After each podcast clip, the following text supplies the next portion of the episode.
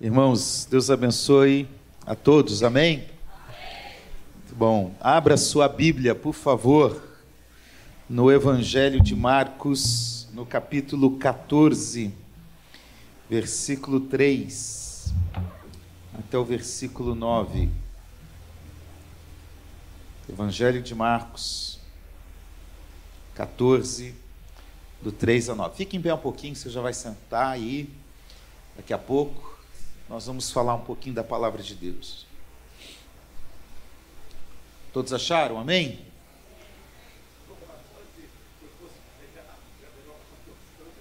Ia pegar o 14 de Marcos? Isso é, espírito. então eu prego uma parte, você vem aqui e termina. Está de folga, então tá bom. Todos acharam? Amém? Que bom. Quando Jesus estava em Betânia, fazendo uma refeição na casa de Simão, o leproso, veio uma mulher trazendo um frasco feito de alabastro com um perfume muito valioso, de nardo puro, e quebrando o frasco, derramou o perfume sobre a cabeça de Jesus. Alguns dos que estavam ali ficaram indignados e diziam entre si: Para que esse desperdício de perfume? Este perfume poderia ter sido vendido por mais de 300 denários para ser dado aos pobres. E murmuravam contra ela. Mas Jesus disse: Deixem a mulher em paz, porque vocês, por que vocês a estão incomodando? Ela praticou uma boa ação para comigo porque os pobres estarão sempre com vocês. E quando quiserem, podem fazer-lhes o bem, mas a mim vocês nem sempre terão.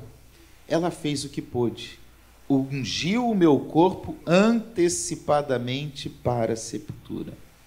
Em verdade lhes digo que onde for pregado em todo o mundo o evangelho, também será contado o que ela fez para a memória dela. Amém. Pai, obrigado por tua palavra que é preciosa e que ministra aos nossos corações. Obrigado porque a tua palavra edifica, renova, ó Senhor. Obrigado porque sentimos já a tua presença neste lugar, no louvor. Sabemos que o Senhor está aqui e agora tem a liberdade para falar também aquilo que o Senhor tem a nós. Assim nós oramos em nome de Jesus. Amém. Amém. Irmãos, essa é uma história muito bonita que Marcos conta, Mateus, João conta e Mateus também conta. Uh, a história de Jesus num momento comum da vida, numa refeição, em Betânia, um lugar onde ele tinha alguns bons amigos, Lázaro, Marta, Maria. E Jesus está aqui, então, no momento de uma refeição, quando de repente chega uma mulher, não sei se você consegue ver esse cenário, chega uma mulher e quebra um vaso com perfume e começa a derramar na cabeça dele. E caro. Você consegue imaginar? Você está lá na hora do almoço, meio-dia, comendo, e de repente alguém vem, toma o cenário, quebra o vaso e derrama perfume. Irmãos, isso deve ter causado um espanto em todo mundo que estava ali. E essa história mostra muito bem algumas decisões desta mulher. Essa mulher, nós acreditamos que é uma das irmãs de Lázaro, que está aqui. Se você abra lá a tua Bíblia, por favor, em João capítulo 12.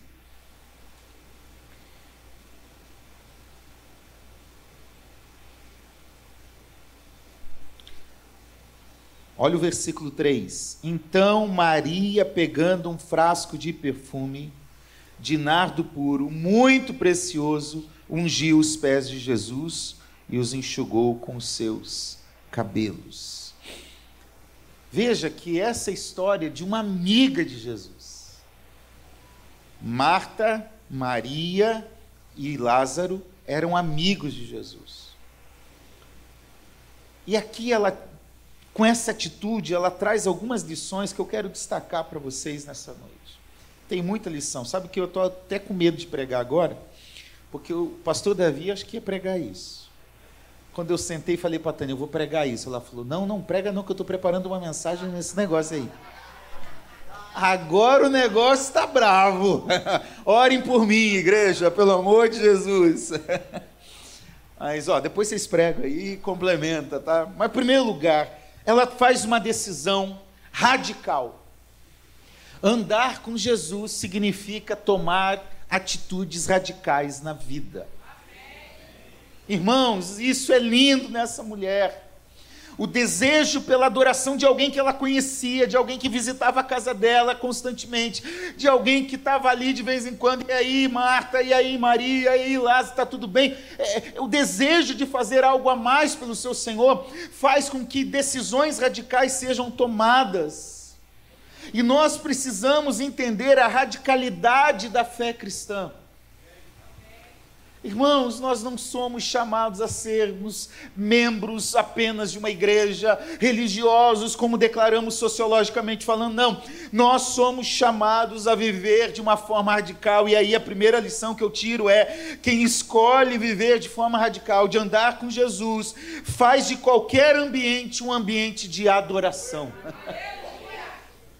Ah, se eu tivesse naquela mesa, do jeito que eu sou chato, crica, eu ia falar, ô oh, mulher, dá um tempo, sai daqui, vai fazer isso depois, agora é hora da comida, não atrapalhe o meu churrasco, eu não quero sentir cheiro de comida enquanto eu estou comendo. Obrigado, meu amor, você sempre meu ponto aqui. Cheiro de perfume enquanto eu estou comendo, não, não dá um negócio assim? Cheiro de comida é cheiro de comida. Cheiro de perfume não se mistura com comida. Os dois juntos dá até um negócio meio ruim. Mas ela não está preocupada com isso, porque nos lugares comuns da vida, ali está a oportunidade de nós adorarmos ao nosso Jesus não importa onde eu estou, aqui o texto nos diz onde Jesus estava, era Betânia, na casa do Simão, o leproso. Irmãos, esse homem aqui era alguém que foi certamente curado por Jesus, mas ele era tão conhecido e aquilo que ele tinha tinha uma marca tão grande sobre a sua vida que a Bíblia diz ele era o Simão, o leproso. Claro que já não era mais, porque está aqui numa comunhão mas a marca estava lá. Isso nos mostra que é dentro de casa, é na hora do jantar, é no ambiente de trabalho, é dentro do Uber, é na rua, é na igreja, é nas férias, onde nós estivermos, a nossa vida deve ser uma vida de rendição ao Senhor Jesus. Não há razão para nossa existência se não for para adoração. Muita gente vive sem sentido para a vida Pastor, não descobri ainda o que, que eu tenho que fazer na vida, não descobri qual que é o meu propósito, não descobri por, o que, que eu tenho que fazer, é, é trabalhar, é namorar, é casar, é, eu não sei. Sabe por quê? Porque não entendeu que o propósito principal para a sua existência é viver em adoração constante ao Senhor Jesus. Nós precisamos romper com essa percepção equivocada que muitas vezes nós trouxemos na nossa caminhada cristã, de que quando estamos dentro da igreja, aqui eu sou espiritual, aqui as coisas têm a ver com Deus, aqui, olha, aqui, aleluia, Deus te abençoe, amém. Eu levanto a mãozinha, e lá na rua, Deus não tem nada a ver com a minha vida. Eu já vi gente falando: não, não, não, aqui nos meus negócios Deus não tem nada a ver. No meu trabalho Deus não tem nada a ver. Tem gente que pega férias, não quer nem saber de oração, de leitura bíblica, nem de ir à igreja. Não, não, eu estou de férias. Sabe o que é isso? A gente está fragmentando a vida. A gente precisa mudar isso. Você existe com um propósito. Você existe para adorar, glorificar, exaltar aquele que te criou e aquele vazio que muitas vezes está no coração, aquela dúvida que muitas vezes está na mente, só será preenchida se for no momento de adoração ao Senhor. E é por isso que essa mulher está dando o exemplo: onde estiver, quando estiver fazendo o que for, vá para os pés do Senhor e diga: Eu estou aqui porque aqui é o meu lugar. Agostinho diz: a nossa alma anda inquieta e ela só encontra descanso quando ela está em Ti, Senhor. Mais ou menos assim. E essa é uma grande verdade. A nossa vida é uma vida para estar aos pés do Senhor. Então decida isso. Faça de qualquer lugar um lugar de comunhão. Faça de qualquer lugar um lugar de adoração. Não perca as oportunidades que você tem. Algumas vezes aqui, na semana, eu vou cedo para o centro, às vezes eu saio com a minha filha, aqui de Caxias, 10 para as 6, mais ou menos assim. Então o sol está meio que nascendo. Eu estou entrando na linha vermelha, aquele caos ali, tudo parado, né? E, e às vezes eu começo a ver aquele, aquele céu que vai mudando de cor. Irmãos, e é tão bom quando aquilo nos atrai para a adoração. É tão bom quando as coisas comuns e rotineiras da vida nos atraem para a adoração. É tão bom quando o fato de ter uma família nos atrai para adoração. O fato de ter um, um salário que caiu no banco é, é, é, nos atrai para adoração. É tão bom quando coisas rotineiras fazem todo sentido, que, porque tudo tem a ver com Jesus, com adoração a Ele. Segunda lição que eu olho e aprendo nesse texto é que quem escolhe andar com Jesus tem que sempre dar o seu melhor.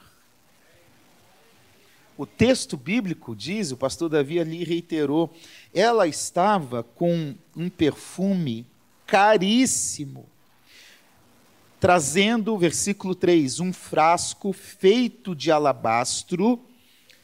Olha o detalhe já da, do, do próprio recipiente.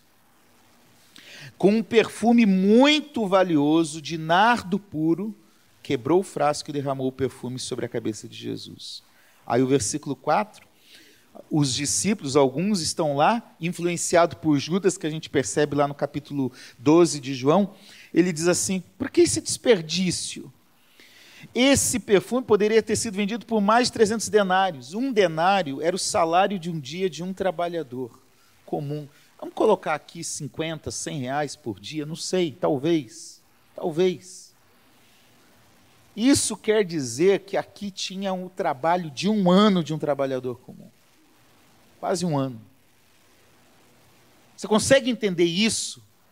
Que ela juntou tudo aquilo para dar a Jesus. Isso me traz algumas lições. É que com Jesus basta sim a real motivação do coração, mas isso implica em dar de fato o meu melhor a Ele em tudo. Às vezes a gente descansa numa, numa misericórdia e numa graça meio barata. Fala, não, Jesus aceita, tá bom, tá bom, tá bom. Ele, ele é misericordioso, ele é amoroso, de qualquer jeito, tá bom. Não, não dá. Eu lembro no passado, pastor Davi, lá no, você era da Assembleia de Deus, eu era de uma outra igreja lá em Curitiba, que às vezes vinha assim, irmãos, eu, eu não sei cantar, eu não sei o quê, eu não ensaiei com o grupo, mas eu vou cantar é para Jesus. Então faz direito, irmão. Pera aí, não dá aleluia não. Vai fazer para Jesus? Faça o seu melhor. Vai cantar para Jesus? Cante o seu melhor. Vai aplaudir para Jesus? Aplauda o seu melhor. Vai orar a Jesus? Ore o seu melhor. Viva o seu melhor para Deus.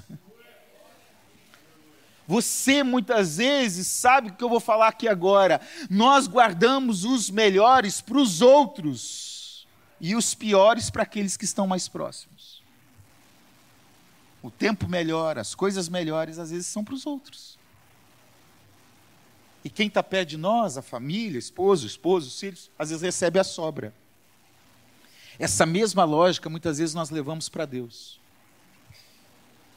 Ah, Senhor, a gente às vezes dedica tanto esforço, tanto tempo, tanta coisa para fazer para o trabalho, para o lazer. Ah, se nós gastássemos tempo, energia, recursos com Deus da mesma forma que gastamos planejando a nossa viagem de férias. A mesma forma que gastamos quando vamos comprar algo novo. Ah, se adorássemos no momento do louvor com a mesma alegria quando o dinheiro cai na conta.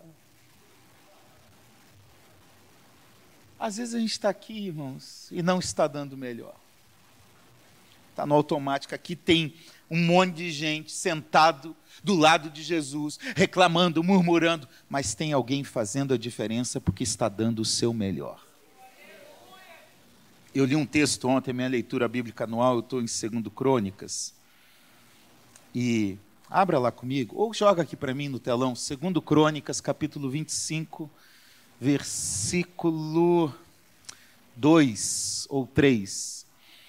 A história dos reis de Judá são de altos e baixos.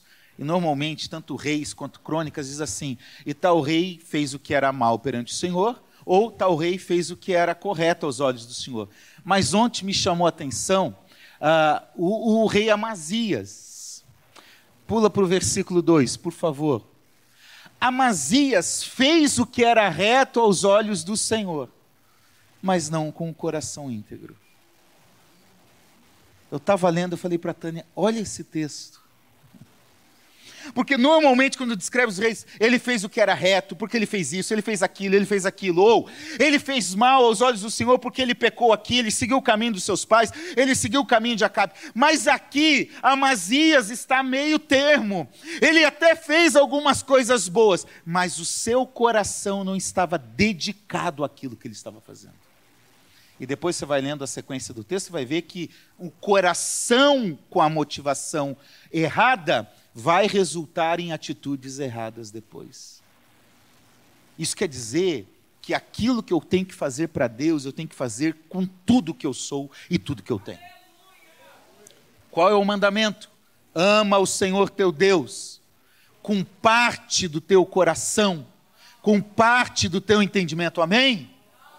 Hum. Ama o Senhor teu Deus de todo o teu coração, todo o teu entendimento, toda a tua alma, todas as tuas forças, tudo que há em mim, bendiga o seu santo nome, é tudo. Deixa eu te dizer, Jesus não quer 99% da sua vida. Ele quer 100. Ele quer 100. Tem uma música muito bonita do quarteto Arautos do Rei, diz assim: se ele não for o primeiro em seu coração, então já não é mais nada, não passa de uma ilusão. Ele tem que ser o primeiro. Ele tem que receber o melhor do nosso tempo, o melhor dos nossos recursos. E aqui sim, a gente na Maranata, nós pastores da Maranata, nós somos muito fracos nesse negócio, porque a gente quase não prega sobre dinheiro. Dinheiro faz parte da disciplina da vida cristã. Dinheiro representa a forma que eu valorizo a Deus na minha vida. Dinheiro é um tema bíblico. E em nome do equilíbrio, muitas vezes a gente esquece de falar.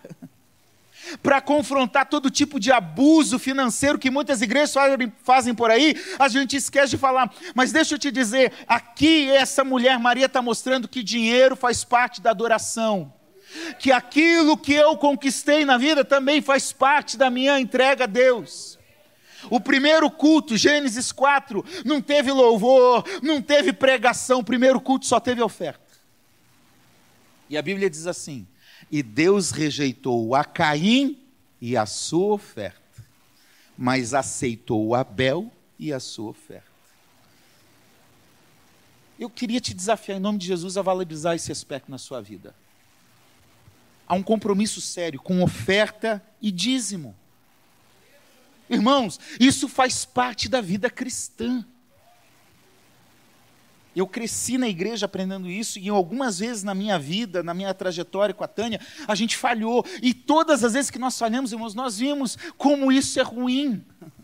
E não é que Deus fica castigando, pesando a mão, derrubando. Não, não, não mas é que ofertar, dizimar, oferecer o meu recurso ao reino de Deus, ao próprio Deus, representa que eu confio nele e não em mim. Representa que ele é o centro da minha vida e não as minhas coisas. E essa mulher está mostrando, Senhor, tudo que eu juntei. Normalmente, um perfume como esse era utilizado por uma mulher no seu momento especial de casamento, em um momento especial da vida. Ela pegou o que era da vida para usar no melhor momento, e entregou aos pés de Jesus. Os nossos recursos também precisam ir para Deus. Então é tempo, é recurso e é a vida. Deus quer toda a sua vida. Você pode dizer amém? O seu intelecto, sua inteligência, seus pensamentos, suas habilidades, seus talentos, tudo pertence a Ele. Que a gente possa aprender a viver dessa forma, entregando tudo e vivendo de todas as formas para Ele. Em terceiro lugar, são só 25 pontos, tá, gente? Quem escolhe andar com Jesus vai enfrentar resistência e incompreensão. Se prepara, porque alguém vai chegar e vai falar para você, como chegaram e falaram para essa mulher: para que isso? Para que esse fanatismo?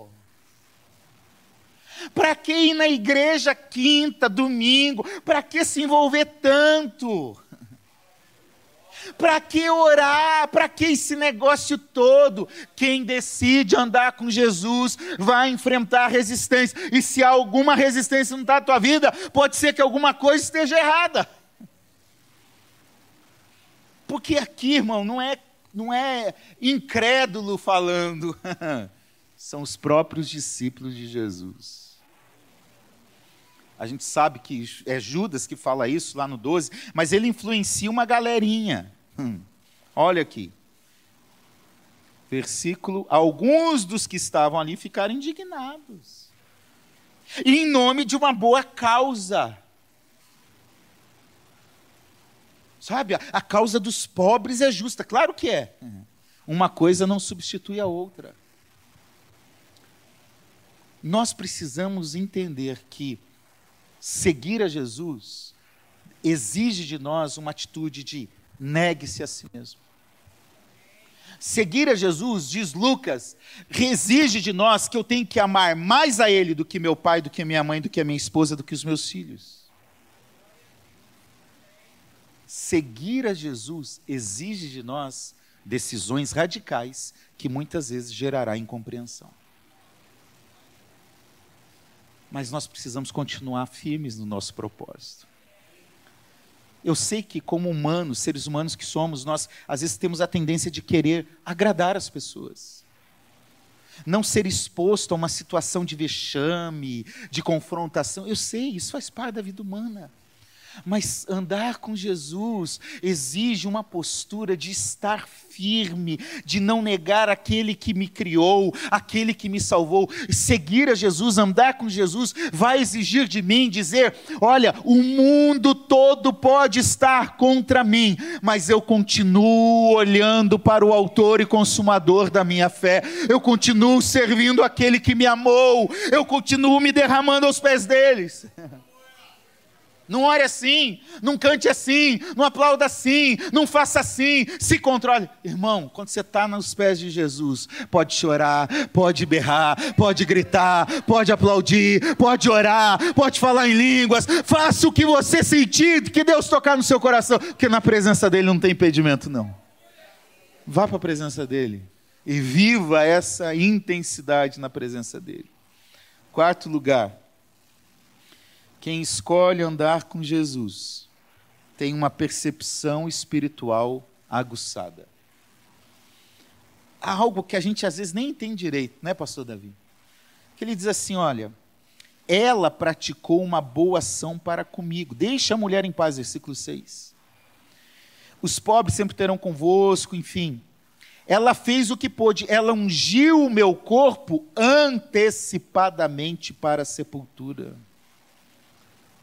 Sabe o que, que acontece aqui? Havia um rito todo preparado de, um, de, um, de unção, de, de passar o óleo, de preparar o corpo para a morte, para o seu momento lá de, não é enterrar, de, de colocar lá nos, nos seus sepulcros. Oi? É, sepultar, enfim. Havia todo momento. Ninguém tinha pensado isso, ninguém sabia nada. Aqui é possivelmente uma semana antes da crucificação de Jesus. Aí Jesus está dizendo: essa mulher, ela já teve uma visão espiritual muito além. ela já preparou o meu corpo para o sepultamento.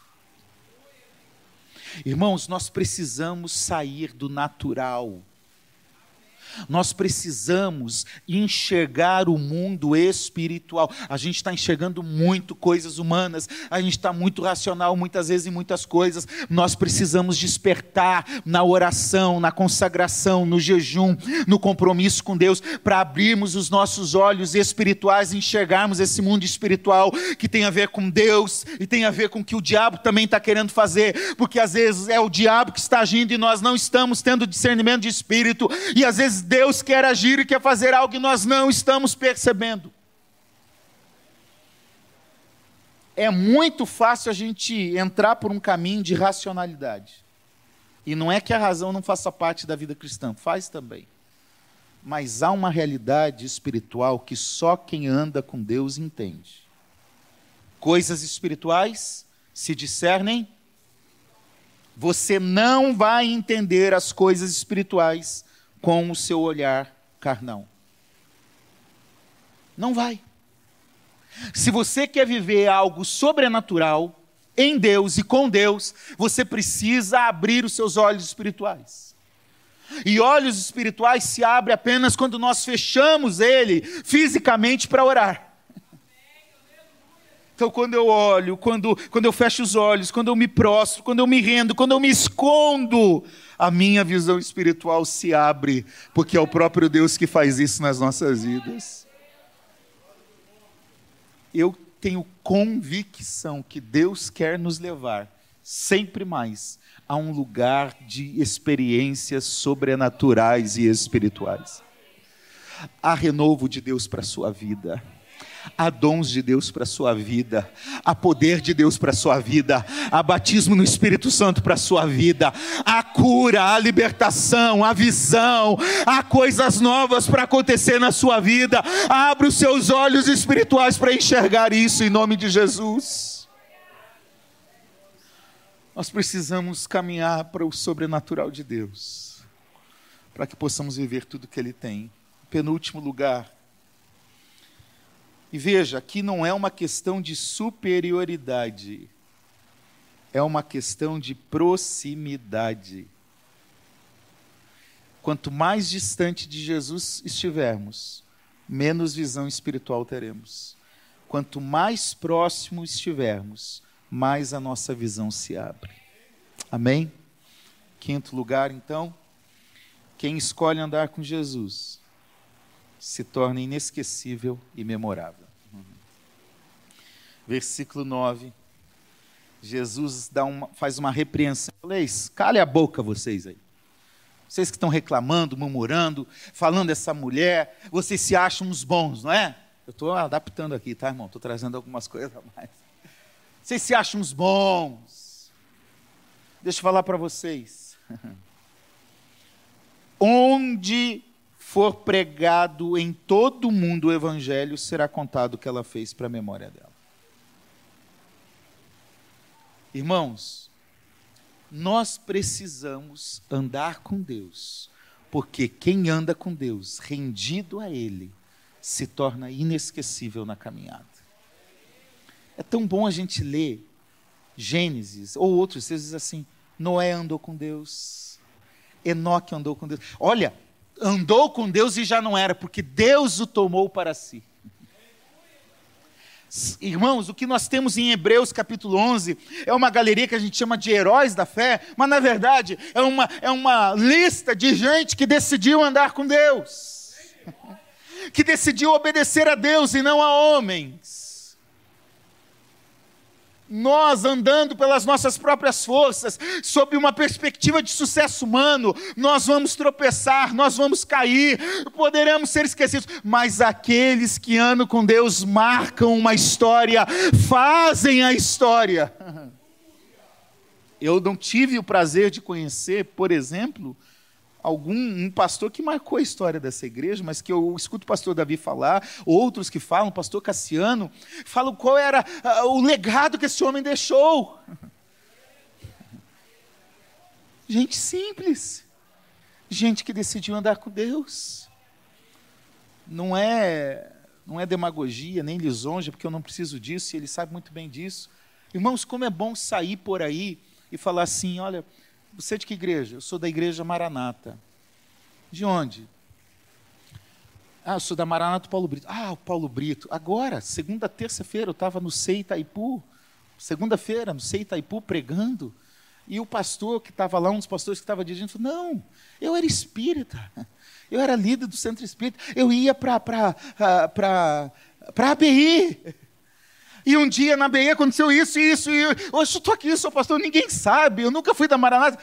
Está lá, pastor Paulo Brito, deixou uma marca. E aí eu falo: Eu sou de Caxias. O pastor que anda descalço ainda está por lá? Irmãos, isso é em vários lugares. E dá uma alegria. Fala, sim, sou auxiliar dele. Ele ainda é pastor lá. Gente que deixa legado, que deixa marca, que deixa coisas na vida que vão inspirar outras pessoas, que marcam. Deus quer isso. Você pode marcar a geração de alguém. Ah, daqui 10 anos, daqui 20 anos, alguém vai falar: oh, o José, a Maria, a Sônia. Ah, eu não sei qual é o teu nome, mas você, se andar com Deus, se tornará inesquecível. Pode aplaudir a Jesus.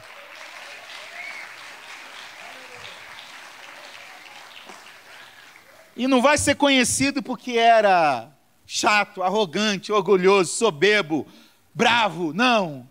É porque andou com Jesus. É porque era alguém de oração, era alguém de evangelização, era alguém de santificação, era alguém que marcou a história. A verdade é que Deus nos criou para estar nele e com ele. É isso que Deus fez. Lá no jardim, você consegue entender que no final do dia, Deus descia e pegava assim e falava assim: vamos conversar, vamos, vamos, vamos andar, vem, pode ficar aí, amor, que você está de salto alto, não vou te levar para nada. Vamos, vamos andar, é, vamos lá, olha lá, olha o jardim, olha o leão ali, olha não sei o quê. Deus nos criou para essa vida de adoração, de comunhão. O que, que aconteceu então? O pecado é que rompeu isso. Qual é a primeira sensação de Adão quando Deus o chama? É de medo, de vergonha, a ponto dele se esconder. E isso o afasta de Deus, o leva para fora do jardim. E aí a adoração a Deus passa a ser algo difícil na vida de todos os outros personagens do Antigo Testamento. Aqueles que se destacam vêm à parte. Mas há dois mil anos atrás, Deus mudou essa história. Ele diz assim: não é só mais Enoque que pode andar comigo, não é só Abraão que pode ser meu amigo, não é só Moisés que pode me ver face a face, não é só Davi que pode ser alguém segundo o meu coração. Na cruz, Deus rompeu com a separação que havia entre nós e Ele, e hoje nós podemos nos prostrar como Maria e dizer: Eu quero viver para te adorar. Ele rompeu com o pecado nos perdoou e nos atraiu para Ele. Nós não podíamos chegar lá, mas Ele mesmo veio ao nosso encontro e falou: Vem para cá, vem andar comigo.